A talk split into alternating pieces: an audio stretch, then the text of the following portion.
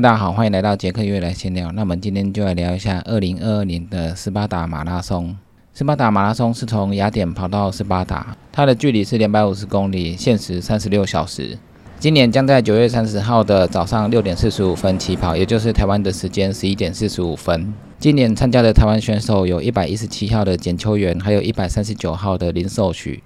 那这两位选手都是在台湾跑超马已经很长一段时间，那也都拿下过很好的成绩。斯巴达马拉松目前最快的记录是一九八四年亚历斯创下的二十小时二十五分。那在二零零八年，美国的超马之神 Scott 也有跑过二十二小时二十分的记录。那在亚洲地区，目前最快的记录是二零一八年石川佳彦跑出的二十二小时五十五分。那在台湾的部分，在官网看起来是杨宏辉的二十九小时十六分。那在台湾的选手吴胜明也在斯巴达马拉松完成过六次的记录，非常的不容易。超马的活动，台湾以前只有四大超马：正西堡、南横一百，还有 North Face 一百，还有东山河一百。以前只有很少的市场百 K 大赛。那二十四小时绕圈有东吴超马，还有新生花博的绕圈赛。在以前要训练的话，要找一些路线去训练。那在新竹的十八千在以前就有习惯从新竹的香山跑到大甲，那或者是跑到更远的地方，或者是来回这样子。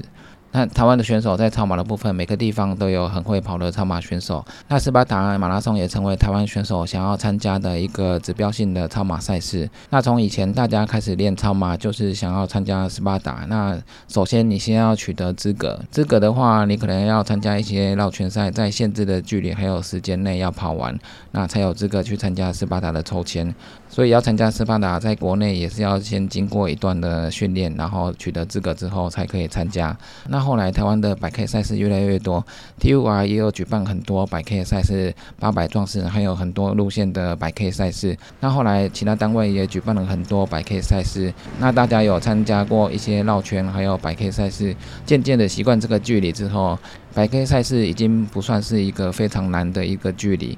那从以前的四大百 K，大家觉得跑百 K 可能会很难，到现在每个月可能都有一场百 K 赛事来参加。那大家在常常参加赛事，还有不断的训练之下，跑起超马的百 K 赛事会觉得比较容易一点。那台湾目前也有两百 K 以上的赛事，有横台赛或者是环台赛，那或者是纵台赛，或者是从最北部跑到最南部，这些长距离的赛事都有。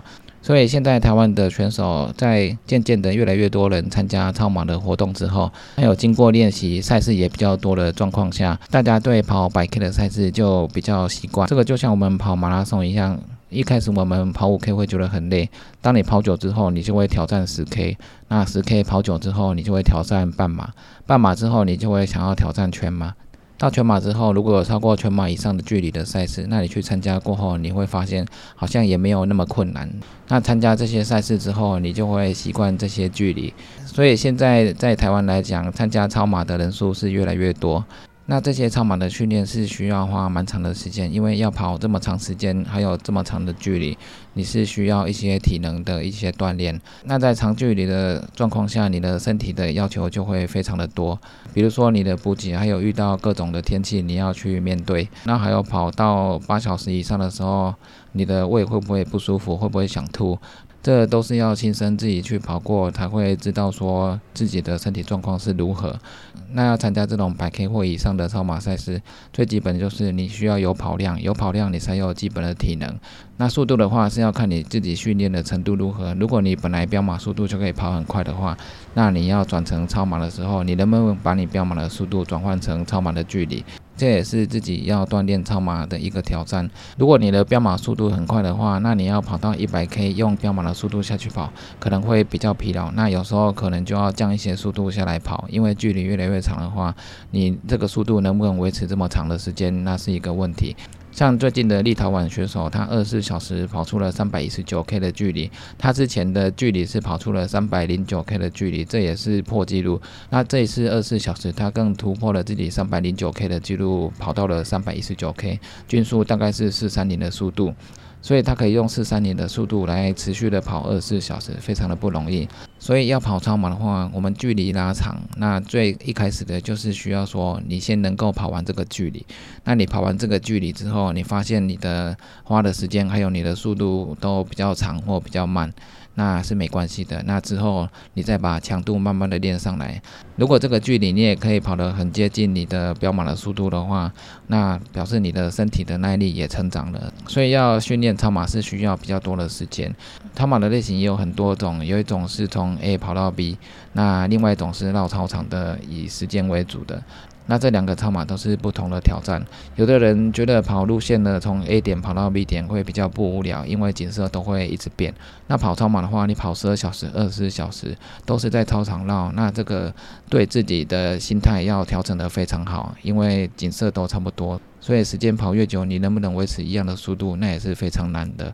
那以往的斯巴达，台湾都有很多选手去参加这个比赛。从一开始参加斯巴达马拉松的选手没几个，到后来每年都有越来越多人参加斯巴达超马。那所以台湾完成超马的选手已经是越来越多了。在前几年，台湾更是有很大团的出团一起去参加斯巴达马拉松。斯巴达马拉松它的以往的天气都是非常的炎热，因为你跑在马路上没什么遮蔽物。所以你需要补充非常的水分、盐分，还有电解质。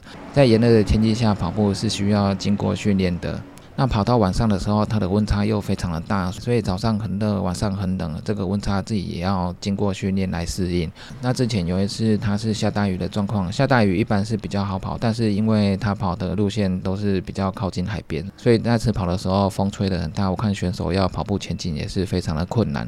所以前一次斯巴达有天气很差的状况，那选手跑起来也是非常不容易，而且刮风下雨的状态，到达终点的时候，终点几乎是没什么人潮。今年参加的选手回到终点的时候，因为天气很好，所以终点都会有很多民众来帮选手们喝彩。那回到终点的状况是非常热闹。选手在回到斯巴达的时候会亲吻斯巴达战士铜像，那主办单位也会提供一碗水让选手饮用。那这就是完成斯巴达马拉松的最后的仪式。